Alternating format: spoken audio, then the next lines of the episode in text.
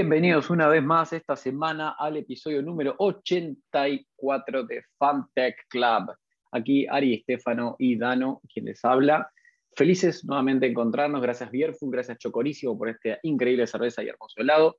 Qué episodio increíble que vivimos la semana pasada con Más Colonia. Lo que Eduardo nos contaba, para mí qué lindo es vivir de ese optimismo y al mismo tiempo de algo tan lejano, hacerlo tan real como lo ha hecho con Plaza Logística y como lo va a hacer, porque le tengo mucha, mucha fe a Más Colonia. Pero esta semana nos vamos a apoyar en algunas novedades, algunas noticias. Ari, ¿qué le pasa a Elon Musk? Otra vez Twitter, que voy, que vengo. ¿Me puedes contar qué le pasa a tu gran amigo y coequiper de golf, Elon Musk? el que me llamó, me llamó para avisarme. Bueno, básicamente Elon Musk está terminando el acuerdo eh, que había propuesto para adquirir Twitter en 44 billones de dólares, bajo la acusación de que Twitter de alguna manera mintió o dio guidance eh, desproporcionados hacia la baja de cuántos bots y cuántas cuentas ghost tenía la plataforma. Una especie de me mintieron, decían que tenían pocos bots y, muchos usuarios y ahora me doy cuenta que tienen muchos bots y pocos usuarios. Eh, obviamente Twitter respondió que va a seguir esto en la corte, em, de lo cual se desprenden tres o cuatro cosas. Primero, eh, de, mi, de mi análisis muy, muy concreto una, Elon puede rápidamente modificar el presente y el futuro de una compañía y no siempre para bien. Cuando digo esto es, todos pensaban que Twitter iba a salir siempre beneficiado de que Elon se interese, la realidad es que no, porque ahora lo único que queda del lado de los inversores de Twitter es, primero, un, no... Eh, un no acuerdo con Elon, o sea, Elon no es parte y la maquinaria de, Elon no es parte de, la compañía, con lo cual el inflador, el humo y todo lo que le puede poner Elon a Twitter desaparece.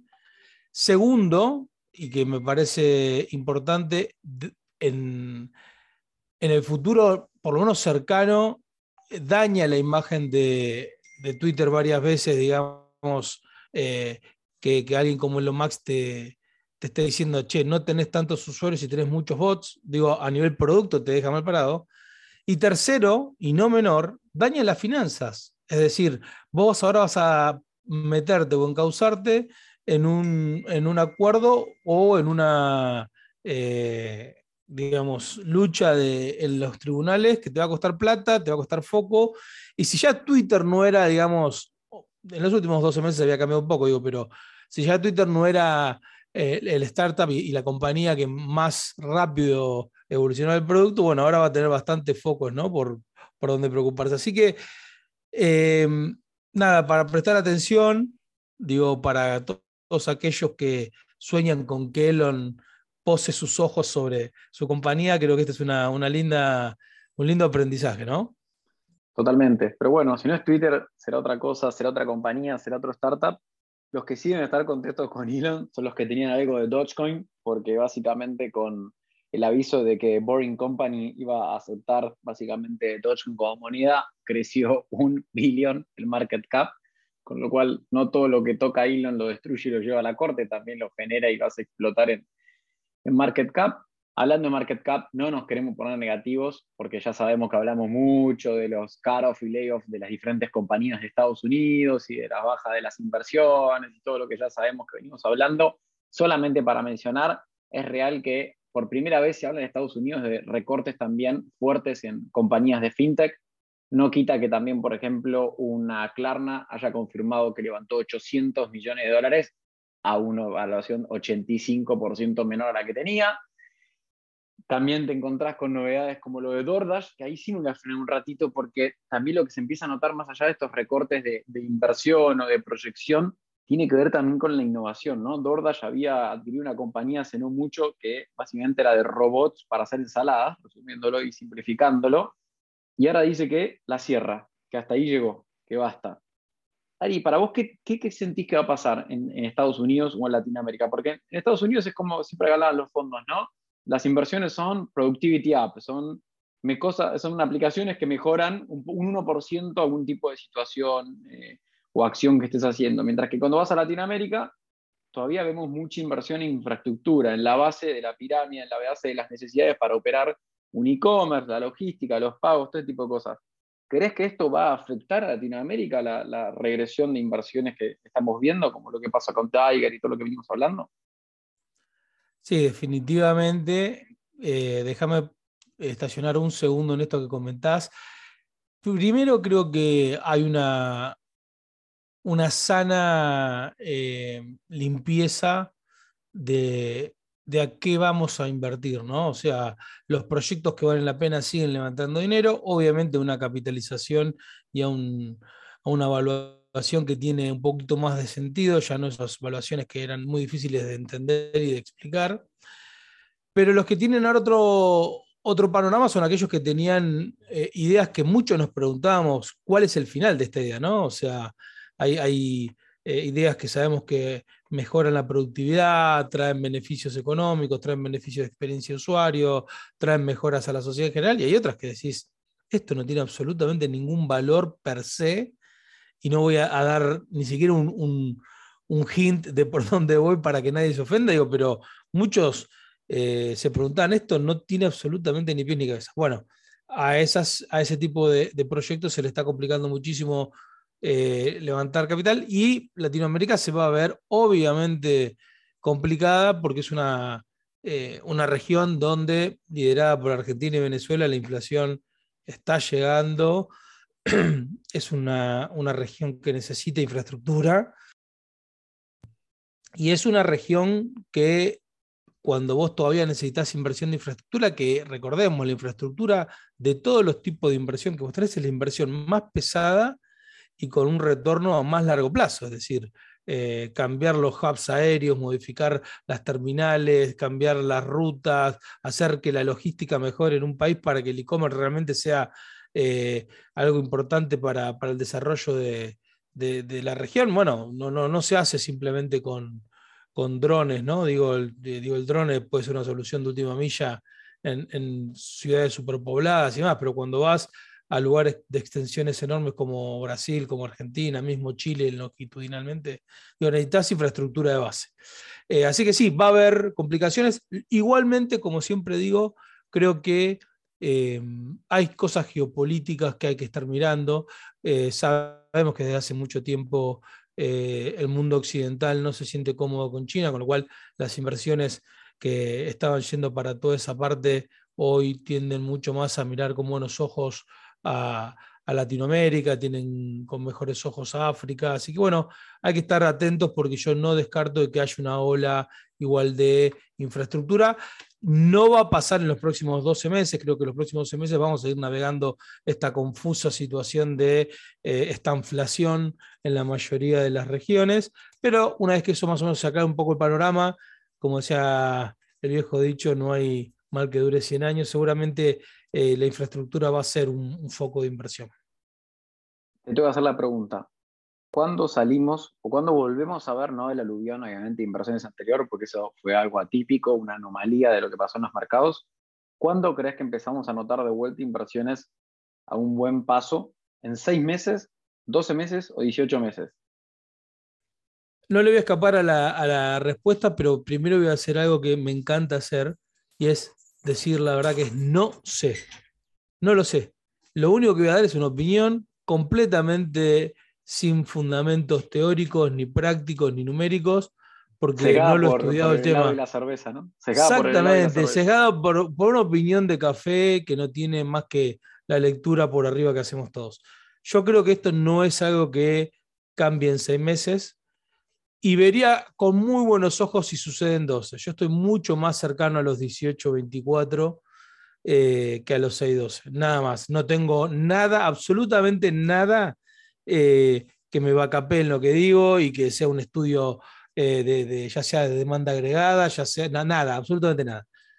Ojalá me equivoque y sea mucho más corto. Yo creo que esto es una tormentita de por lo menos año y medio, dos años. Es mi Dicho eso, Dicho eso, está buenísimo empezar a ver, eh, o sea, acá tomamos un caso, si querés que leías un poquito de Unacademy, eh, una de las startups creo que más, más llamados en todas las novedades, digamos, de la prensa, de tipo TechCrunch y todo eso.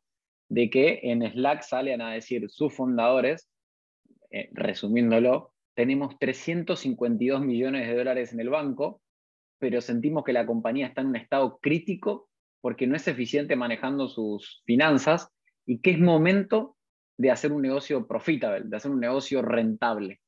Yo creo que esta situación de crisis, si logramos que muchos de los eh, founders acostumbrados quizás únicamente a que el, camino de levantar capital y calmar a todo lo que sea, se reacomodan en pensar en eficiencia, en pensar en el largo plazo, en pensar en los recursos escasos y en un montón de otras cosas, creo que pese a que nos duela, va a servir para salir mucho más fuertes y por ende va a haber mucha más oportunidad dentro de ese lado.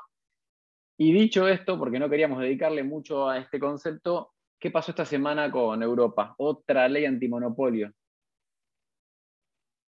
Sí, en realidad Europa viene desde hace tiempo analizando distintas medidas para controlar a, todas las, eh, las, empresas de la industria de tecnología y, eh, digamos, eh, la Comisión Europea ya había propuesto en diciembre del 2020 el acta de los mercados digitales y el acta de los servicios digitales, DMA y DSA, y creo que esta semana se movieron fuerte para empezar a hacer eh, la reglamentación con cosas muy interesantes, ¿no? O sea, para tener en cuenta todo aquel eh, jugador, player o incumbente que sea, digamos, nomenclado como un gatekeeper dentro de la industria, tiene que permitir a los. Te, leo un par de cosas así al azar, ¿no? Tiene que permitir a los usuarios instalar aplicaciones desde tercera, desde eh, stores de terceras partes, ¿no? O directamente de internet. Eh, o, por ejemplo, compartir información y métricas con los desarrolladores y competidores. Entonces, eh, digo, nada, informar a la Comisión Europea de los Merge and Acquisitions. Digo, se viene una cantidad o una batería de normas que cumplir en el mercado europeo, que es un mercado en el cual nadie puede abandonar, no es un mercado, viste, tangencial que podemos decir, bueno, no me interesa, no lo puedo cumplir, me voy. Así que esto va a traer cola. Ya empezamos a ver algunas normas eh, que, que afectan a Apple en algunos mercados donde los están obligando a que los dispositivos tienen que ser todos con USB-C y bueno, esto, esto va, me parece, eh, en camino a una regulación más eh, fuerte, más, eh, digamos, con mucho más presión del lado de, la comunidad europea. Así que nada, Apple va a tener que ponerse, Apple entre tantas otras, Google, Facebook, TikTok, a ponerse a trabajar para poder cumplirla. Que a ver, eso no significa que no lo hagan, no significa que no tengan equipo y que no tengan capacidad de lograrlo, ¿no? O sea, Apple acaba de sacar la semana pasada lo que para mí es una de las mejores computadoras de muy, los últimos años. Desde hace mucho tiempo que no veo tanto, eh, tanto buen hardware puesto en un, solo lugar, que es la, la, MacBook Air M2. Y nosotros y todo el mercado pensaba que iba a estar en torno a los 1.500 dólares y finalmente mantuvieron un price mucho más cercano a la línea anterior, con una base de 1100 para educación, 1200 para la entrada de línea. Esto va a hacer que Apple gane muchísimo dinero en los próximos 3-4 años con este hardware, muchísimo dinero, y como contrapartida invertirá en, trabajar estas, eh, estas regulaciones que el mercado europeo le pide. Es tan simple como eso. Qué lindo sería que el mercado europeo le pida que así como que tengan todos USB-C, que le pidan a todas las computadoras y que tengan el M2, ¿no? A todos, incluso las que corren en otros hardware. Sí, yo creo que eh, yo creo que el M2 es la gran ventaja tecnológica, el M, digamos, la línea M que va a ser M3, M4, M5 al, estilo BMW, es la gran ventaja estratégica eh, y con un timing perfecto de Apple. Recordemos el shortage de, de, chips que hay en todo el mundo y Apple dos años antes eh, se, despacha con su chip eh, autónomo y, independiente, con lo cual yo creo que tenemos por delante no menos de una década de brillo desde el lado de, chips aplicados a teléfonos, eh, aplicados a notebooks, aplicados a autos, digo, Apple va a ser la gran compañía de electrónica de los próximos 10 años, ya lo es, no hace falta que, que nadie lo descubra, digo, pero no veo que en los próximos años nadie se le pueda acercar ni, por velocidad, ni por eh, capacidad de, evolución de esos chips y esa capacidad de procesamiento. Así que bueno, nada, eh, como verán, soy bien bullish en Apple y creo que es una, compañía que tiene todo para mantenerse, lo que no significa que no tenga que recibir estas cuestiones eh, de regulaciones gubernamentales, que se hace el más grande y que se hace el mejor, no significa que no tengan que, regularte o que no tengan que hacerte de alguna manera eh, partirlo aquello que estés convirtiendo en monopolio. Así que bueno, eh, mucha noticia, mucho movimiento en el mercado. Como siempre, les agradecemos estar con nosotros y nos vemos la próxima semana, si Dios quiere, en uh, fantechclub.com y arroba fantechclub. Gracias, Dano, por estar como todas las semanas. Aquí estamos.